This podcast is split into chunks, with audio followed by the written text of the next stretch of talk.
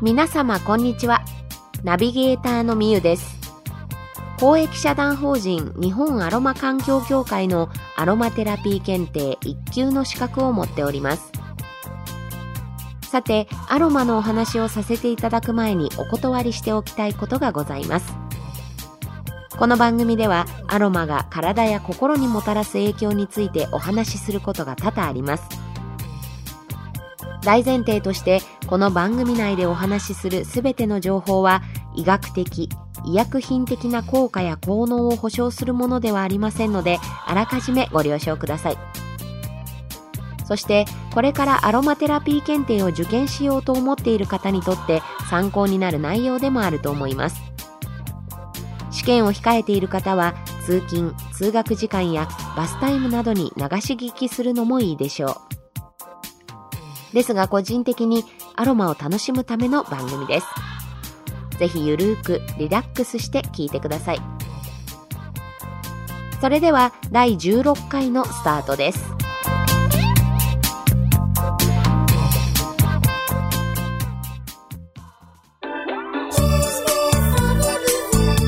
アロマでリラクゼーション。この番組は名古屋市天白区平張駅徒歩2分のプライベートダイエットリラックスサロンアンティークの提供でお送りいたします。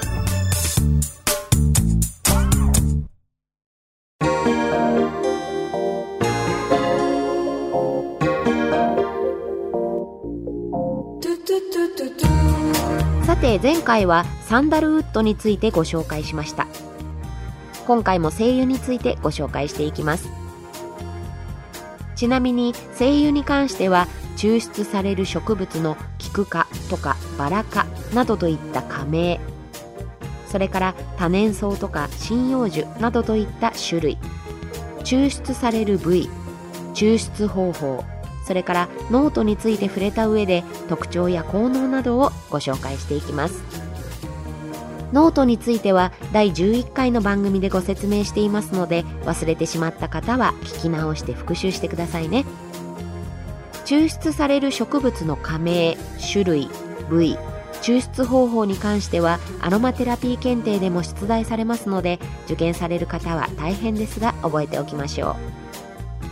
純粋にアロマテラピーを楽しみたい方はゆるく聞き流してくださいね。それでは行ってみましょう。今回はジャスミンです。ジャスミンの花から揮発性有機溶剤抽出法で抽出されるミドルからベースノートの精油です。さあ新しい抽出法が出てきました。ちょっと難しいお話になりますが試験を受ける方は覚えましょうね。揮発性有機溶剤抽出法とは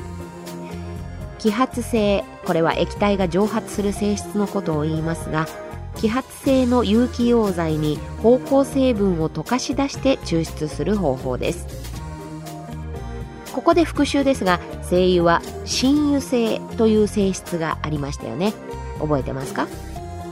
油に溶けやすい油と相性がいいという性質のことです。その親油性という特徴を利用して牛や豚の油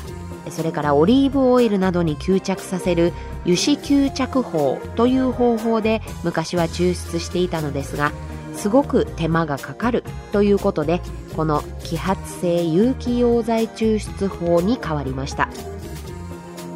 ローズやジャスミンなどの花からデリケートな性質を持つ芳香成分を取り出すのに優れた抽出法でこの方法で花から得られたものをアブソリュート。樹脂から得られたものをレジノイドと呼びます。なのでジャスミンの精油は花から抽出されているのでジャスミンアブソリュートとも呼ばれます。さて話を戻しまして加盟は木製化種類はつる製の常緑低木です。今回は盛りだくさんですね。また新しい言葉が出てきました。